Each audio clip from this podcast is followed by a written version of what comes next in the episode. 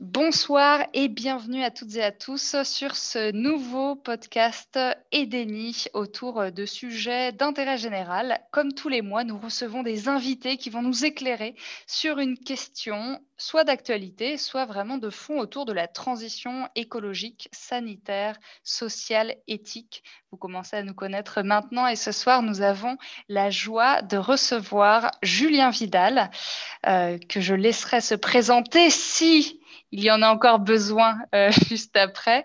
et Sandrine, euh, bonsoir Julien. Et Sandrine euh, Roudot, aussi autrice. Donc nous avons deux auteurs-autrices ce soir, mais aussi éditrice, autrice. Je la laisserai aussi se présenter après. Bonsoir Sandrine. Bonsoir Hélène. Alors le sujet du soir concerne eh bien, comment écrire? Comment écrire, comment lire pour engager un monde meilleur. Parce que dans un contexte où la dystopie de la réalité annihile souvent nos ambitions utopiques, comment on peut encore écrire pour la transition? Comment on peut réhabiliter les imaginaires positifs? Comment on peut entraîner sans décourager? Est-ce qu'il vaut mieux décrire le réel, ce qui se passe en ce moment, ou bien essayer de décrire l'irréalisé, le futur?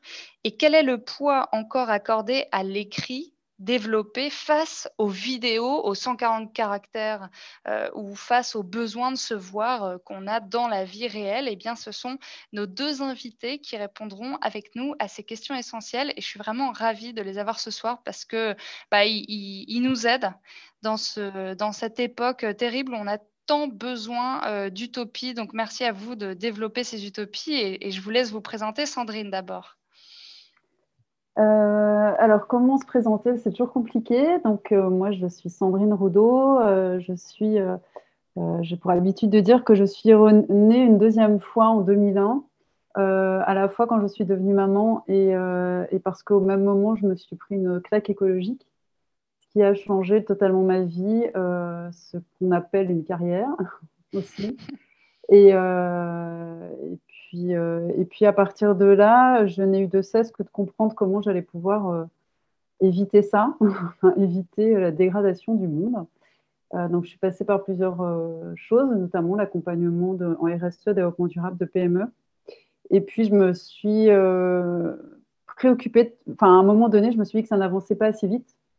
Et donc là, j'ai un peu bifurqué, je me suis mis à faire des recherches en psycho, socio, neurosciences, philo et tout ça pour comprendre euh, ce qui allait bien pouvoir euh, nous aider. Et donc, euh, c'est comme ça que je suis arrivée sur l'utopie en 2015 et que j'ai commencé à écrire.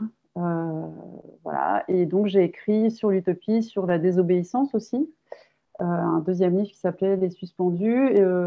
et puis, en parallèle, on a monté une maison d'édition. voilà, indépendante, engagée, locale, enfin une pure utopie elle aussi, et pour donner la voix à d'autres auteurs et autrices. Euh, et, la dernière chose que j'ai fait il y a peu de temps, c'est de sortir mon premier roman d'anticipation euh, qui s'appelle Les Déliés. Voilà. Merci Sandrine. Julien, comment tu pourrais euh, te décrire et ton rapport face à l'utopie? Bonsoir à, toutes, à tous. Merci Hélène de cette belle proposition de nous réunir et je suis d'autant plus content que tu me donnes l'occasion de pouvoir échanger avec Sandrine, euh, que j'ai eu le plaisir de croiser à maintes reprises maintenant, d'entendre souvent, mais jamais euh, j'ai eu la chance d'intervenir avec elle. Et donc euh, avec, toi, même si on, se connaît, on se connaît mieux, nous, Hélène, puisqu'on a travaillé ensemble sur le premier podcast, Ça commence par nous, qui date de 2018, si je ne dis pas de bêtises, Pour me présenter succinctement, je suis un grenoblois de 35 ans qui a toujours eu envie de se mettre au service de quelque chose qui le dépasse. Au début, euh, j'étais dans les ONG. Ça m'a donné l'opportunité de travailler en Colombie et de vivre aussi et travailler aux Philippines et de me rendre compte que la lutte pour euh, le développement euh, était fortement liée, voire complètement imbriquée avec une lutte plus globale pour le vivant dans son ensemble et que désespérément et de manière aussi injuste que terrible, les personnes qui sont le moins responsables du dérèglement climatique et de l'épuisement des ressources sont celles qui sont en première ligne euh, de, notamment des changements climatiques et, météorologiques qui sont de plus en plus forts. Je pense notamment aux Philippines où il y avait, euh, à l'époque où j'y étais, déjà plus de typhons qu'il y avait de lettres dans l'alphabet.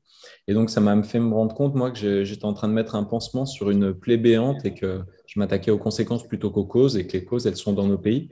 Occidentaux. Donc, ça m'a donné envie de voir d'abord dans ma chair comment je pouvais vivre cette transformation que j'avais envie euh, de voir pour moi-même, pour le monde, et d'être euh, dans la vibration la plus intense possible de, ce en quoi je croyais. Et puis, euh, de répondre à tout un tas de oui mais, d'être l'étincelle de quelque chose de plus collectif. Donc au début, ça s'est incarné à travers le, site internet Ça commence par moi, sur lequel j'ai testé adopter au total 365 actions citoyennes pour dépasser euh, soit la chapelle du véganisme, soit celle du zéro déchet, soit celle euh, de la mobilité douce. J'essaie d'être un peu plus dans la complexité, la nuance, ce que toi aussi tu fais très bien avec Edeni. Et puis petit à petit, il y a eu un podcast, euh, des livres, des vidéos sur Brut, et, et aujourd'hui un podcast qui m'anime notamment pas mal sur la question des utopies qui va occuper notre conversation, qui s'appelle 2030 Glorieuse. Euh, et c'est ce qui prend aujourd'hui euh, quasiment l'essentiel de mon temps avec tout un tas de projets autour de ça qui, qui, me, ouais, qui me plaisent bien, dont je vous reparlerai si vous le souhaitez. Voilà. Et alors justement, 2030 glorieuse, ne serait-ce que dans le titre, tu projettes un imaginaire utopique. Euh, comment toi, tu le perçois à titre individuel et à titre professionnel, cette utopie? Est-ce que tu y crois sincèrement? Est-ce que c'est une projection euh, vraiment euh, euh, pas, pas irréaliste, j'ai envie de dire, mais en tout cas positif en disant non, mais il faut que ça advienne. Du coup, il faut que j'y croie à tout hmm. prix et donc je développe ce positivisme ou alors, ou alors c'est vraiment 100%, 100% imaginatif sans vraiment y croire. Et eh ben du coup, c'est pas du tout la méthode Coué. Euh, c'est pas du tout de l'autoconviction forcée, euh, histoire d'arriver à, flotter dans ce pessimisme ambiant. Euh, pour te dire un secret, Hélène, je viens du futur et, même j'y vis encore dans le futur en ce moment même et je suis actuellement en 2030 glorieuse. J'y suis. Ça fait des années que j'y suis en 2030 glorieuse. Ça fait des années que j'ai réussi à m'informer et à m'entourer des personnes qui vivent et font le monde de demain.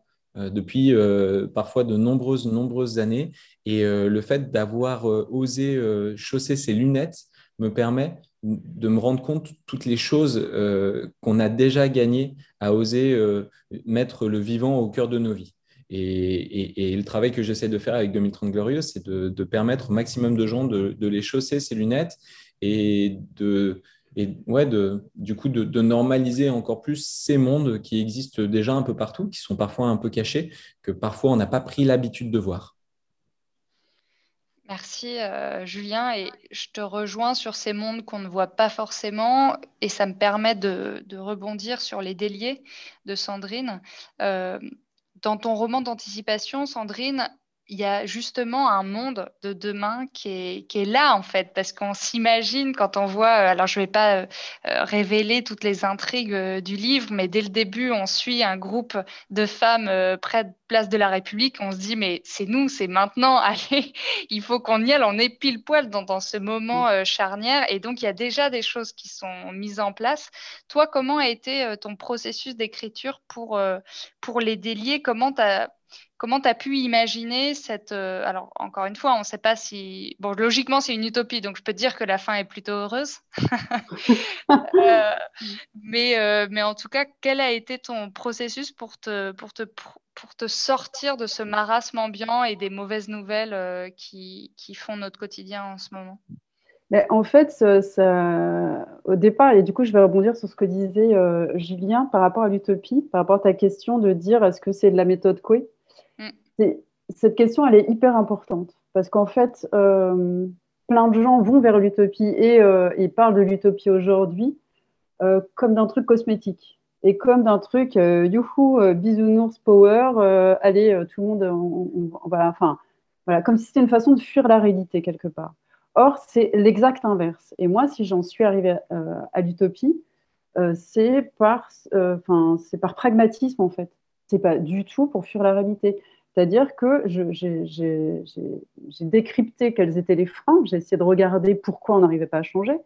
Euh, j'ai regardé dans l'histoire, j'ai regardé dans, nos comportements psychologiques, donc tous nos, travers, nos dissonances cognitives, etc.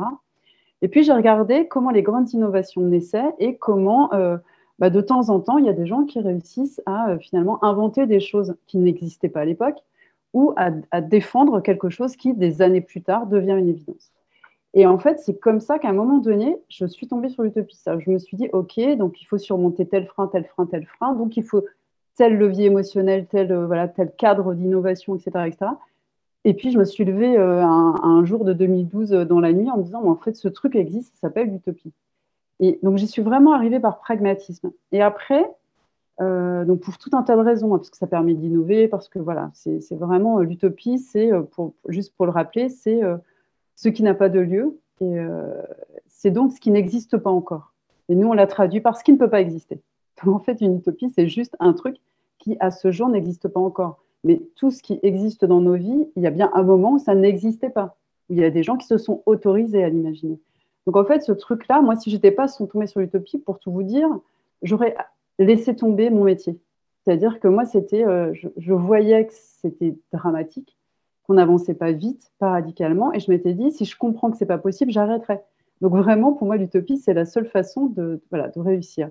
Et après, j'ai fait un, TEDx, qui est une petite conférence sur le sujet, et à ce moment-là, je me suis rendu compte que l'utopie avait pouvoir sur, un pouvoir sur le récit.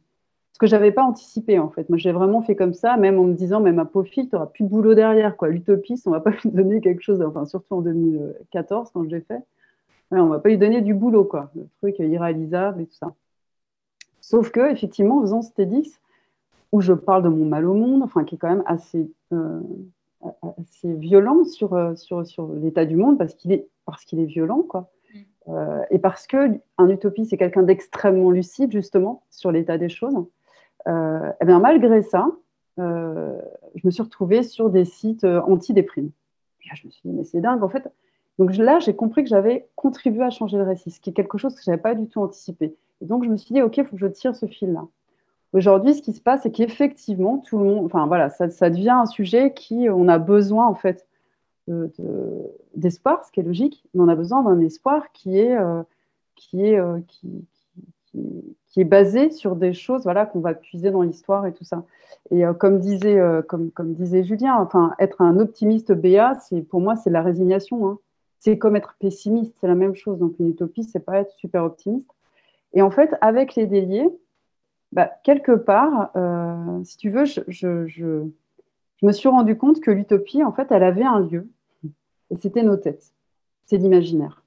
Il y a bien un moment donné où il y a des gens qui s'autorisent à imaginer quelque chose. Et comment ils font ça? Pourquoi ces gens? Bah, Parce qu'ils ont un imaginaire qui n'est pas scotché sur le présent. Et quand Julien dit, moi je vis dans le futur, c'est exactement ça. C'est-à-dire euh, des gens qui vivent dans le présent et qui sont complètement euh, censurés par le fait qu'un truc qui n'existe pas, ils, ne veulent même pas espérer, ils ne, veulent même pas euh, l'imaginer. C'est hyper intéressant d'ailleurs quand tu vois ce décalage. Eh bien, il y a un moment donné où il y a des gens qui ont un imaginaire relativement libre. C'est une pensée libre. Ils s'autorisent des choses. Ils ont une audace. Et surtout, je me suis dit à un moment donné, peut-être que la dystopie dont tu parlais euh, tout à l'heure, qu'on vit aujourd'hui, peut-être qu'elle arrive parce qu'on l'a quand même beaucoup lu et beaucoup vu. Et en fait, les fictions qu'on a depuis des années, que ce soit la science-fiction, que ce soit euh, n'importe quelle série, c'est euh, dystopique. C'est-à-dire, c'est euh, des survivalistes, on se tape tous dessus, on, cache nos boîtes de conserve. Enfin, en gros, c'est ça. Et l'autre scénario du futur, c'est high-tech. Mm. En dehors de ces deux-là, en fait, il y a assez peu de choses. Oui, qui se rejoignent d'ailleurs avec euh, des. Qui se rejoignent, tout à fait. Euh, on fait semblant, euh, voilà. Même si on dit que ça va nous sauver, le high-tech, c'est pas ça qui va nous sauver. Enfin, on n'a pas les terres rares, on n'a pas les ressources pour ça. Donc, de toute façon, mm. voilà. Et, et, du coup, tu te dis, mais en fait, nos imaginaires, ils sont squattés, quoi. Ils sont confisqués par ces deux scénarios et il n'y a rien d'autre. Et c'est là où je me suis dit, mais en fait, mais moi, j'ai envie d'écrire finalement un roman que j'aimerais lire, c'est-à-dire un roman de gens qui ne se résignent pas et euh, des, solutions, des façons de faire basculer le monde, il y en a plein. Et en fait, il suffit juste de les mettre euh, dans un monde. Et c'est vrai que dès lors que tu es dans la fiction, la complexité dont on parle, elle est hyper simple. D'un coup, tu as, un euh, voilà, une espèce de mise en scène, tu as une espèce de paysage. Tout est simple en fait. Et, c'est comme ça que j'en suis arrivée à écrire de la fiction. On est arrivé vraiment encore plus rapidement que ce que je pensais dans le cœur euh, profond du sujet euh, ce soir autour des utopies. Alors, il y a cette question des prophéties euh, autoréalisatrices, C'est-à-dire qu'à force de dépeindre la novlangue, de dépeindre 84, etc., on est en train de foncer tête bêche dedans. il y a aussi la question de très réaliste, un politique sur ce qu'on a appelé l'astroturfing, euh, ces, milliers et ces milliers de petits logiciels sur Facebook qui sont capables, en créant de faux profils et en euh, influençant en fait les gens par des micro fake news euh, et des micro mises en avant quotidiennes, réussissent à faire remporter une élection ou à transformer la volonté d'un peuple sur tel ou tel sujet, ou en tout cas la perception qu'il a, comme ça a été le cas avec le Brexit, comme ça a été le, cas avec Donald Trump, etc. Des choses qui ont été étudiées maintenant, hein, Cambridge Analytica l'éthique, etc. Euh, et donc, cette, cette, euh, cette possibilité d'influencer cette prophétie autoralisatrice néfaste, où on ne voit que le mal parce que les, les, les journaux euh, quotidiens s'appuient sur, ce, sur cette peur et sur ces infos en continu qui nous rappellent tout le temps qu'il faut se protéger, etc. en fait, est-ce que l'utopie serait pas le médicament, l'antidote de cet astroturfing, de ces prophéties autoralisatrices qu'on observe et qui ont été mises en avant, par exemple, pendant l'élection d'Emmanuel Macron, avec toutes ces analyses où il y a eu plus de 29 euh, euh, couvertures de journaux euh, sur ce président qui en a fait un candidat évident, alors que deux mois avant, on n'en avait pas entendu parler. Et c'est vrai qu'aujourd'hui, on a l'impression qu'on ne peut pas se projeter, qu'on ne s'autorise pas peut-être quand on a la chance d'avoir des privilèges de blanc, occidental, etc., et qu'on n'est pas dans un mode de survie, on ne s'autorise même plus, j'ai l'impression, à pouvoir envisager et du coup créer euh, un monde euh, non raciste, non sexiste, non colonialiste, etc. Euh, parce qu'on dit non, mais c'est impossible, le système est trop puissant, le système ceci, le système cela. Et de l'autre côté, on doit aussi admettre que si on évite cette question du le système est trop puissant et il a besoin d'armes ultra fortes en face pour le combattre, euh, l'utopie ne suffira pas.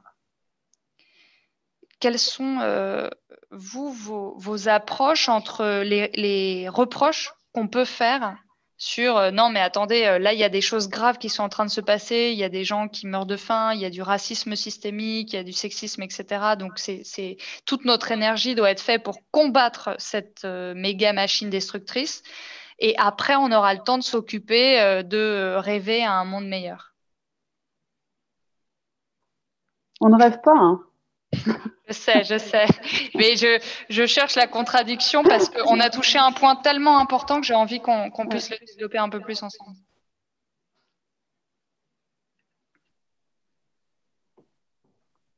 Sandrine. Maintenant, je te laisse, Julien. Déjà, Hélène, euh, bravo, parce que je pense que tu viens de battre Nagui euh, au jeu de la question la plus longue du monde. Parce que ce n'en était pas tout à fait une, je, réfléchissais en même temps. à chaque fois, j'essayais de. Tu vois, je n'ai pas pris mon stylo et je vois Sandrine en train de prendre des notes en fonction des choses sur lesquelles elle a envie de rebondir. Et moi, je me disais, attends, ok, je prends ça, je prends ça, non, je prends ça.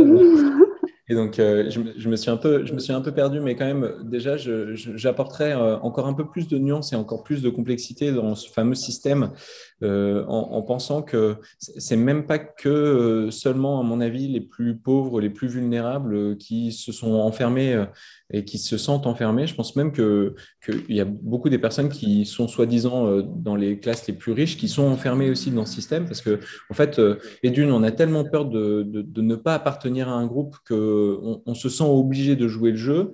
Et de deux, ben, en fait, euh, c'est toujours euh, une autoconstruction qu'on n'a jamais euh, intégrée, celle d'oser sortir de sa zone de confort et celle de, bah, de, lâcher une branche sans savoir laquelle on allait saisir ensuite. Et, que ce soit parmi les plus riches ou parmi les plus pauvres, parfois, et ça c'est ma grand-mère qui le disait, on sait toujours ce qu'on perd, on ne sait jamais ce qu'on gagne. Donc je pense qu'il y a aussi un peu cette, d'une certaine manière, ce, grand défaut d'apprentissage qui a été euh, chez nous, notamment les Français.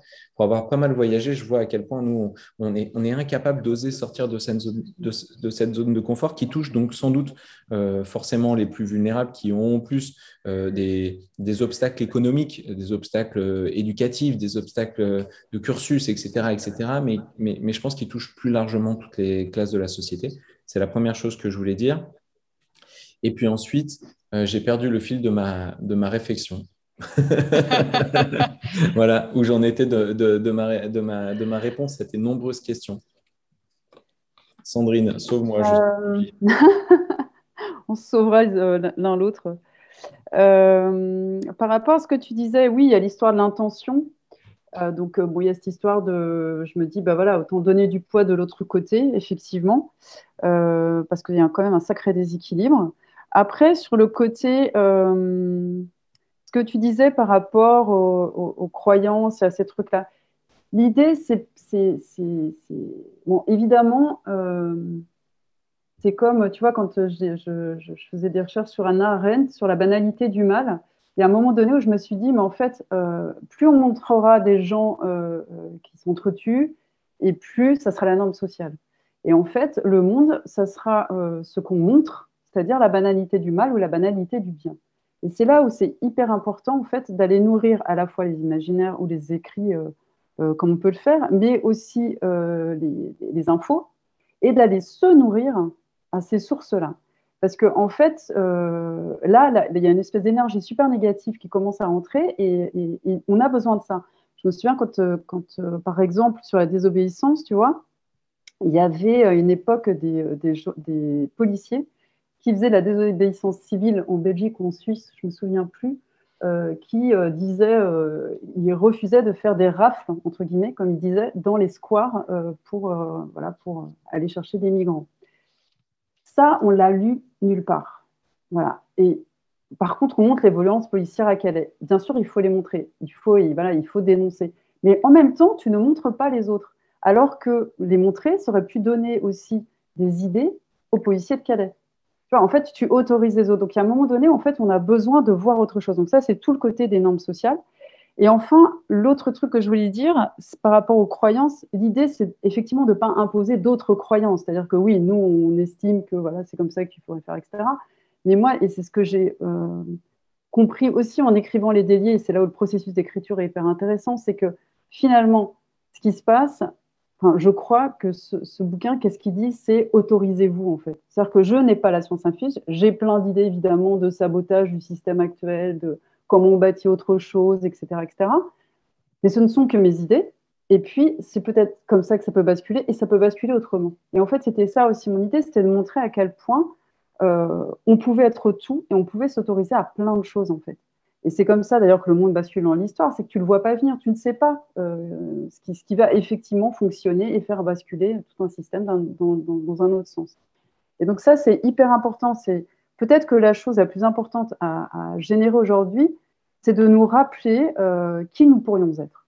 Et ça, pour moi, c'est fondamental. J'ai l'impression qu'on euh, qu'on se sabote et qu'on a décidé qu'en fait, on ne pouvait rien. Ah si, et la dernière chose que je voulais dire par rapport aux gens qui vont te dire ah ben non, c'est pas ça le plus grave, ah ben non, c'est pas ça le plus grave.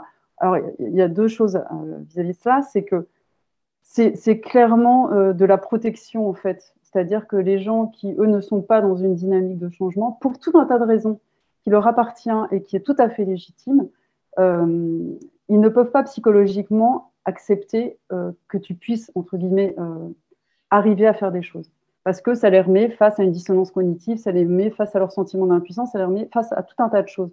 Donc, ils ne peuvent pas se permettre qu'à ce moment-là, euh, tu puisses réussir, donner de l'espoir, etc.. Donc, du coup, bah, ils se protègent comme ils peuvent. Et c'est là où c'est important aussi de trouver ses alliés. Il y a un moment donné où il faut éviter ces gens-là. C'est comme ça, on va dire, euh, tu fais de l'entre-soi. Et en fait, c'est pas l'entre-soi, c'est de l'avec-soi. Il y a un moment donné où tu as besoin aussi de trouver des gens qui sont dans la même dynamique que toi. Sinon, vous êtes tous en train de vous annihiler les uns les autres.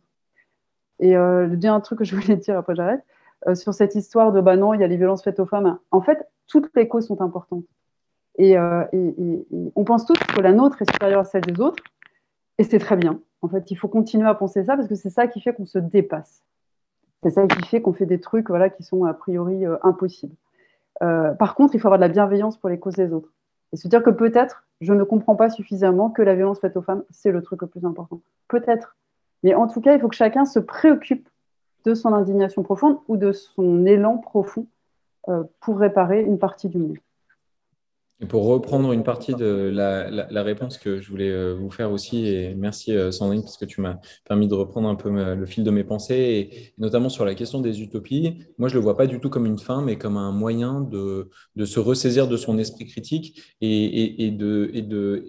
et d'oser en fait euh, donner son avis et, croire que on, a une voix qui est suffisamment importante pour façonner le monde de manière plus complexe que ce qu'il est actuellement. J'ai pas du tout envie que l'utopie devienne le nouveau suivisme, le nouveau mimétisme qui dépassera la, la enfin, l'utopie. Et c'est l'utopie de la décroissance, l'utopie euh, de, de, la low-tech, l'utopie de ce qu'on veut. Mais, mais au contraire, en fait, en osant raconter le chemin de plein d'autres personnes qui se sont dit, mais en fait, moi, je, je crois que j'ai quelque chose à dire. Non seulement je le crois, j'en suis persuadé, et ça me rend vraiment heureux. Et j'ai envie de lever la tête, c'est de sortir du mode pilote automatique. Ben, l'utopie, c'est un moyen de faire ça. L'utopie, c'est un, un, moyen de, de, prendre, je ne sais plus, je sais jamais quelle pilule ils prennent dans Matrix pour euh, sortir de la matrice. Et, euh, la rouge. La rouge, il prend. Et ben voilà. cette, cette, utopie, elle permet de, de, sortir, de sortir de la matrice. Ouais. je suis particulièrement sensible à, à, cette image de la pilule rouge. J'en ai écrit un manifeste entier autour de, de l'idée de Matrix, ouais, de, de sortir avec cette, cette, pilule rouge qui nous permet de, euh, de prendre du recul sur ce qu'on est en train de vivre et de s'apercevoir, comme vous étiez en train de dire, que en fait, ce monde de cette banalité du mal n'est pas le monde. Mm. C'est qu'une partie. C'est une partie qui ne devrait pas être la majorité, qui ne l'est sans doute pas. Et donc, c'est important. Est-ce qu'on a besoin de s'isoler pour développer ses imaginaires, pour développer son utopie? Est-ce qu'on a besoin de s'éloigner des lanceurs d'alerte, de s'éloigner des, news quotidiennes euh, fortes? Ou est-ce que, quels sont vos mécanismes, vous, pour réussir à développer vos imaginaires utopiques?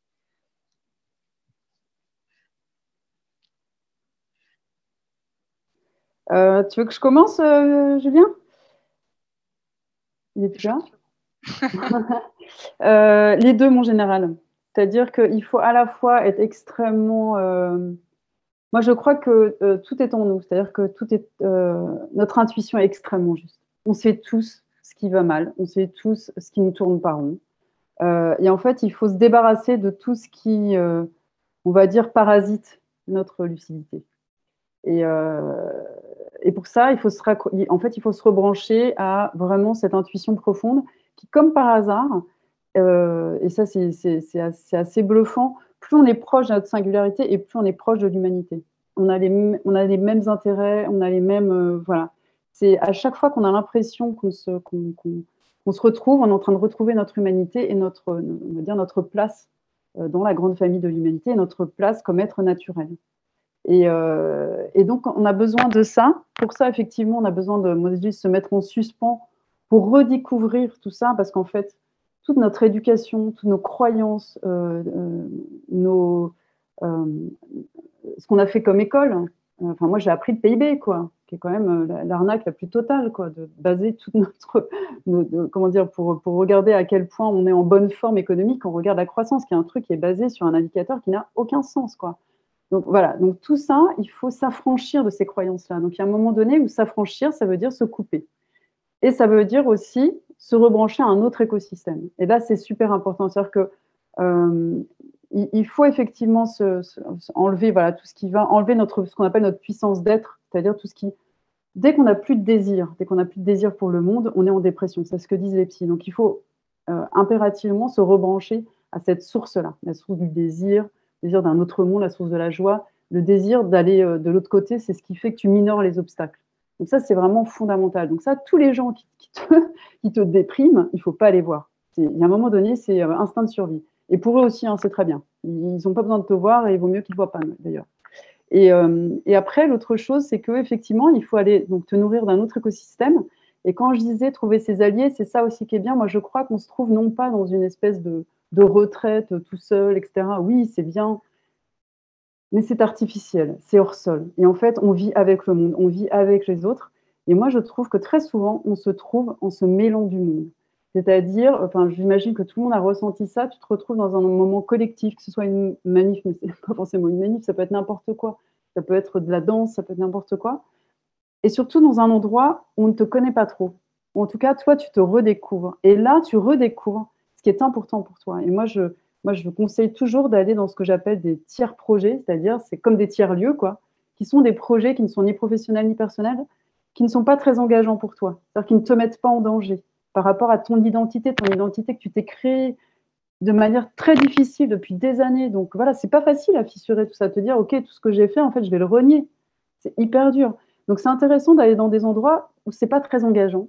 Euh, moi, par exemple, j'avais monté un atelier de réparation pour réparer des objets, et ça a été peut-être la plus belle expérience de ma vie, parce qu'à cet endroit-là, personne ne me connaissait et je me suis redécouverte. J'ai redécouvert ma légèreté, j'ai redécouvert enfin, tout un tas de choses que j'aimais, créer du lien entre les bricoleurs, etc. etc. Et, euh, et là, bah, tu reprends confiance parce qu'en fait, on on la confiance est le deuxième truc, le deuxième levier avec le désir qu'il faut retrouver euh, pour changer les choses. Et la confiance, tu la trouves qu'avec les autres. C'est-à-dire que tu ne peux déposer tes peurs qu'avec les autres. On ne, dépose pas sa peur tout seul dans son coin. C'est trop dur.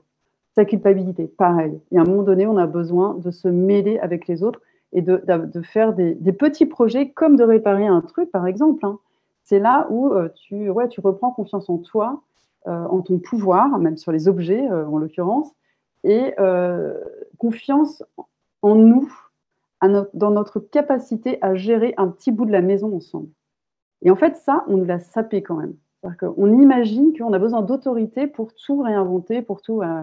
alors que dès qu'on se met en lien avec des gens, a priori, on est capable de bâtir plein plein de choses. Quoi. Les liens avec les gens, c'est ce que fait très bien euh, Julien aussi depuis euh, de nombreuses années et, toujours sur 2030 euh, glorieuse. Qu'est-ce que, qu'est-ce que ça évoque en toi, Julien? Ouais, es sympa de, mettre ça en avant et, et effectivement, j'ai toujours eu l'impression qu'avant de me lancer dans quelque chose, il fallait créer un vide. J'ai besoin de créer un espace pour pouvoir le remplir et décider de comment j'allais le remplir à nouveau. Et donc, euh, sur ces questions-là, euh, c'est sûr qu'il va y avoir euh, pour tout le monde, d'une manière ou d'une autre, la nécessité d'épurer son, son, quotidien. Là, en l'occurrence, on, parle de, de, ces récits, donc c'est la manière de s'informer et, la manière d'être une éponge à toutes ces histoires.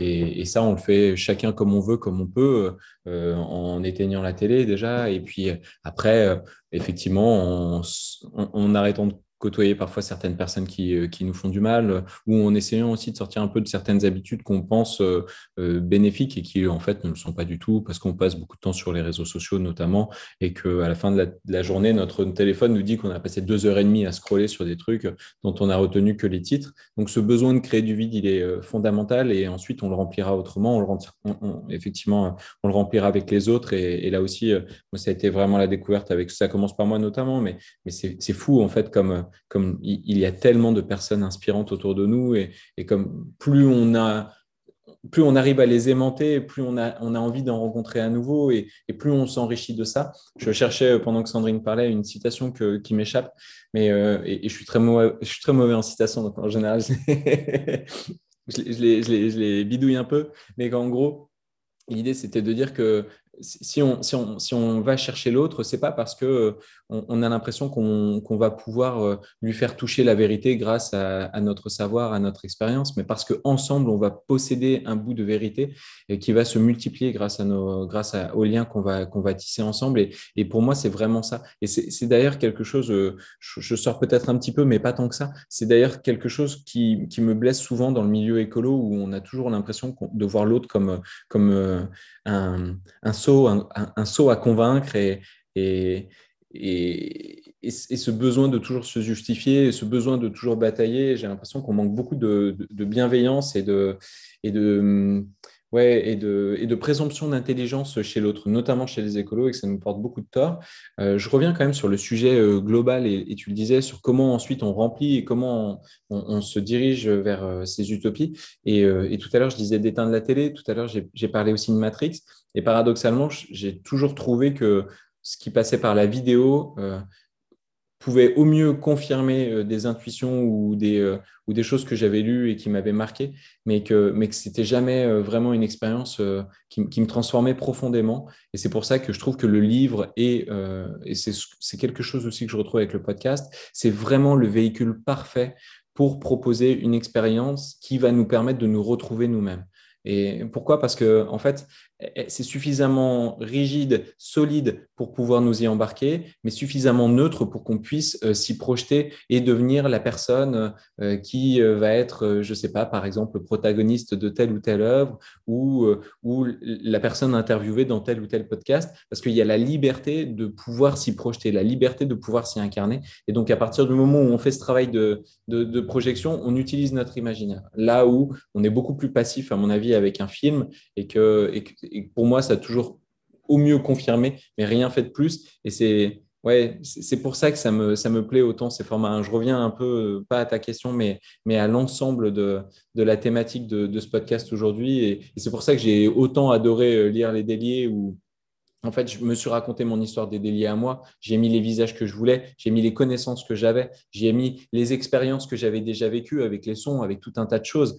Et, c'est pour ça que le, soleil de la première scène euh, de la personne qui est sur le toit euh, dans, ce village euh, proche du désert, si je dis pas de bêtises, ben, je l'ai ressenti, ce soleil, comme je l'ai ressenti plusieurs fois, avec les mêmes odeurs, etc. Mais ça, aucun autre, médium ne peut le, permettre. Et, c'est pour ça, en tout cas, moi, que j'ai eu envie d'écrire et, de, même en racontant mon expérience, permettre à plein d'autres gens euh, de les vivre, ces expériences. C'est fou le nombre de fois où, après avoir lu mon livre, les gens m'ont dit, mais en fait, c'est moi qui l'ai écrit, ce livre. C'est moi qui l'ai fait. Alors que sur les vidéos brutes qui ont été vues 15 euh, millions de fois, il n'y a jamais personne qui m'a dit ça. Et au mieux, les commentaires, c'était euh, sale bobo, tu sais pas, sais pas ce qu'on vit nous, euh, et tu as un Mac à 2000 euros. Je, m'arrête là, mais, ça dit beaucoup de choses aussi sur, euh, le format qu'on utilise et, à quel point le, livre est précieux. Et d'autant qu'il est complémentaire et qu'il n'empêche pas l'action sur le terrain aussi.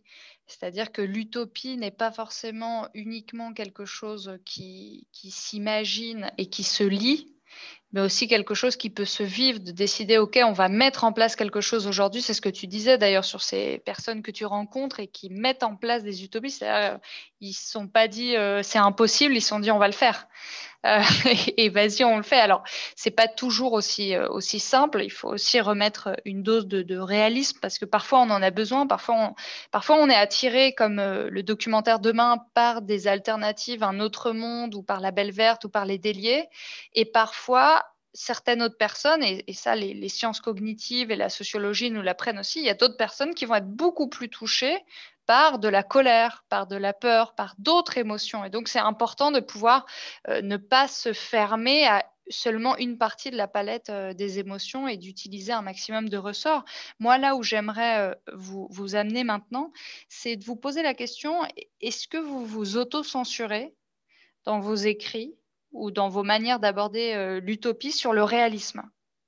Est-ce que l'utopie, elle doit être réaliste pour réussir à engager et à lever les critiques euh, par exemple, réaliste sur euh, les données économiques euh, quand on ne l'aborde pas du tout dans un livre. Est-ce qu'elle doit être réaliste par rapport à, la condition du monde dans 10 ans ou dans 20 ans de ce qui est possible? Est-ce que vraiment on peut vivre sans pétrole entièrement dans 20 ans, etc. Est-ce que, vous, est-ce que vous-même vous fixez des limites? Et, sinon, quelles pourraient être les vertus de ne pas s'en fixer?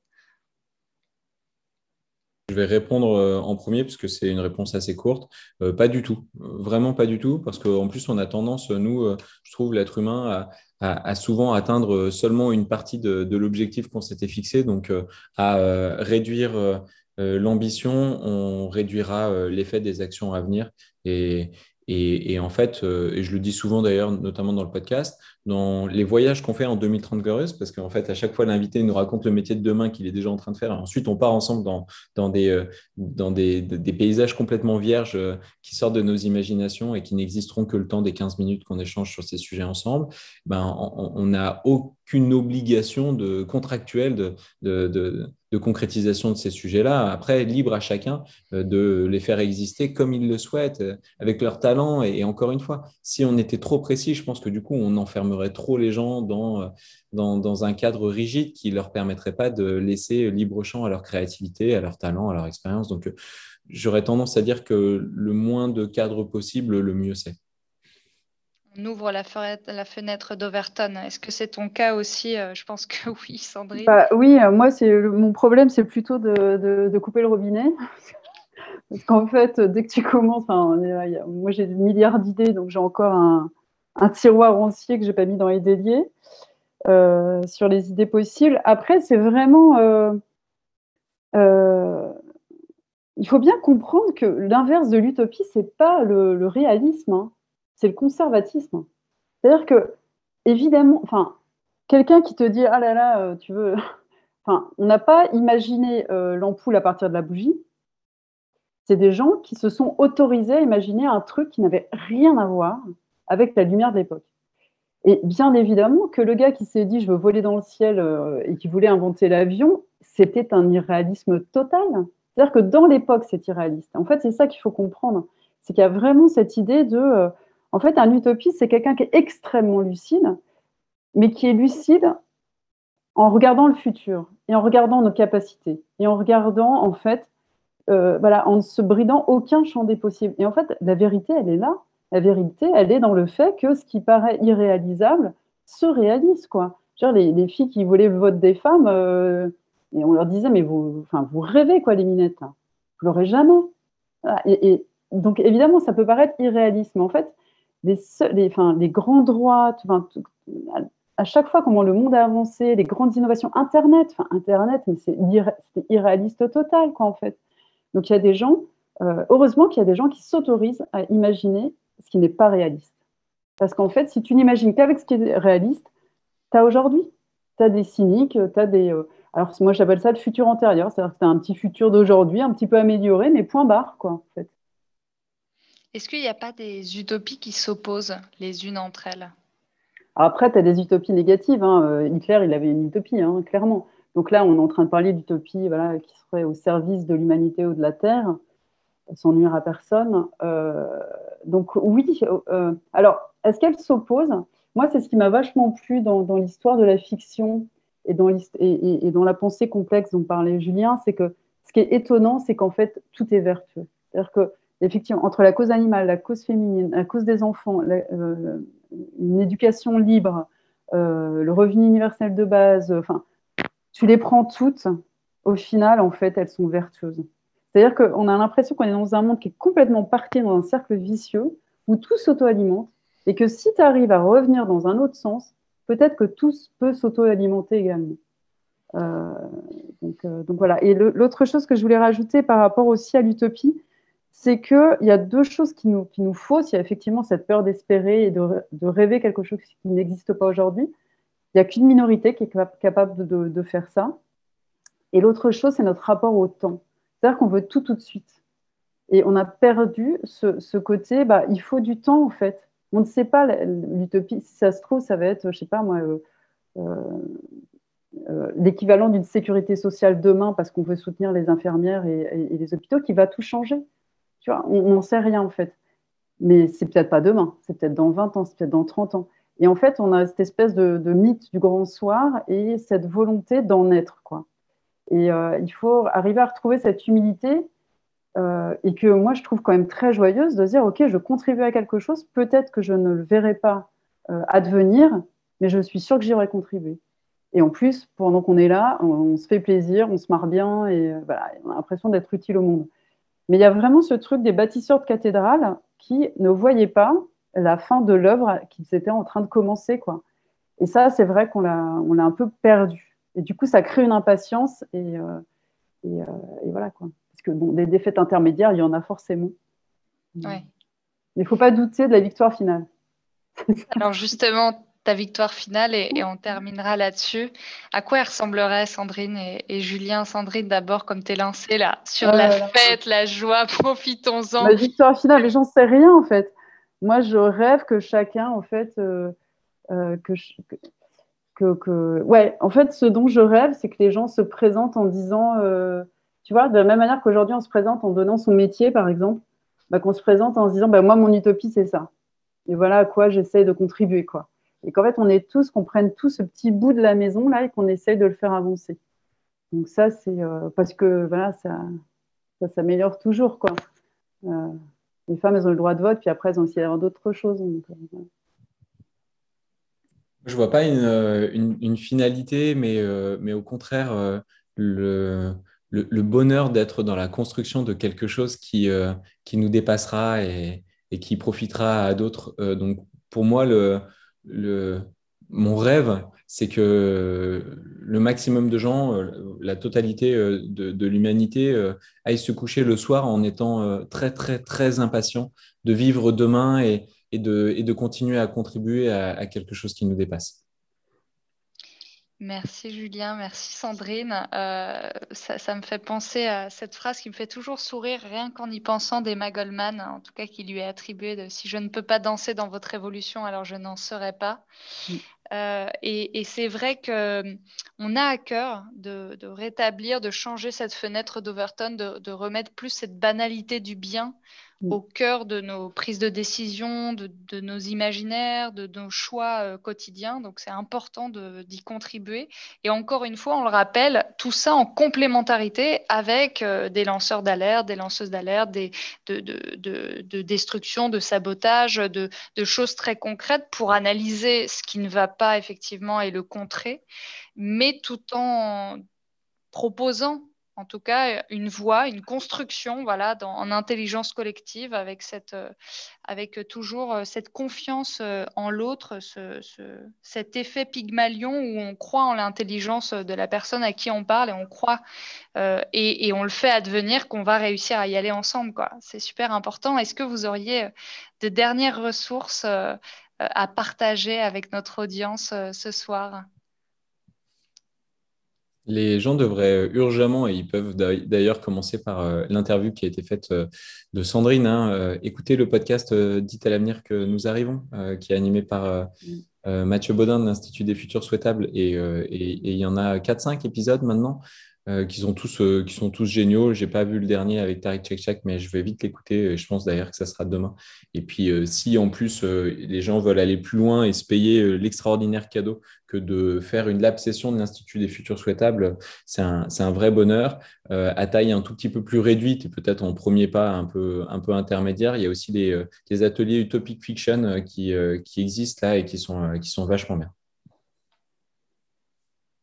Merci Julien. Sandrine, est-ce que tu as des ressources à partager, que ce soit euh, euh, cinéma, livres, sorties, euh, expériences, comme le disait Julien?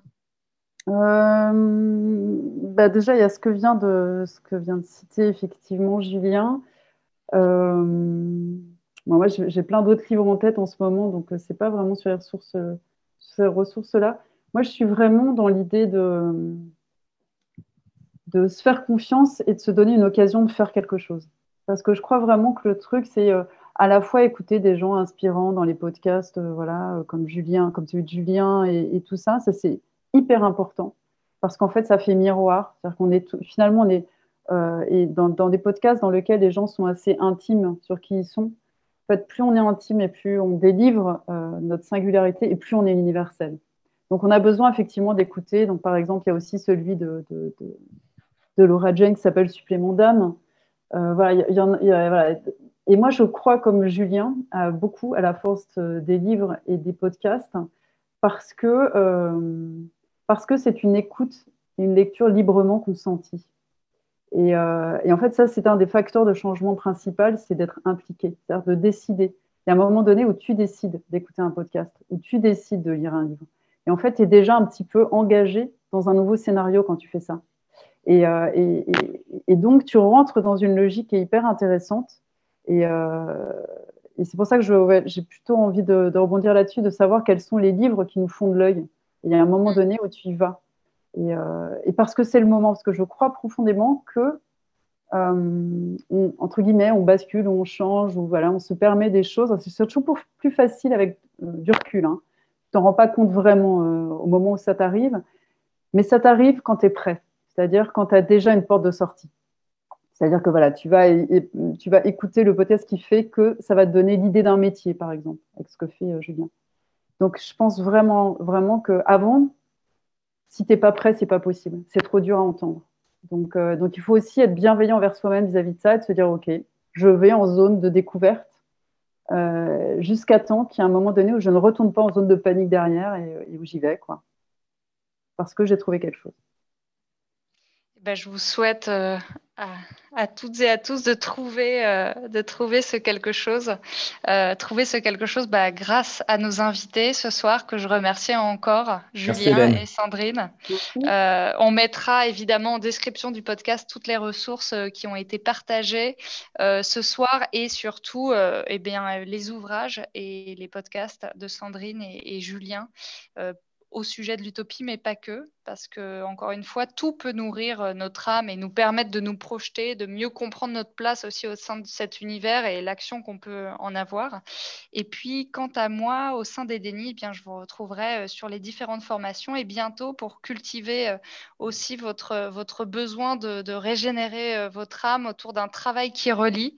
Donc cette, cette retraite qui a été pensée et, et développée par Johanna Macy, une fameuse éco-psychologue autour de l'espérance en mouvement euh, pour les militants, mais pas que. Hein. on a plein de personnes euh, qui nous rejoignent. Donc la prochaine sera début avril. Et, euh, on a hâte de se revoir aussi et de partager ces utopies ensemble, en collectif, en présentiel, pour Denis ou pas, en prenant toutes les, toutes les précautions d'usage. En tout cas, ça a été un plaisir de partager cette soirée avec vous. donc encore une fois, merci Sandrine, Julien, et à très bientôt.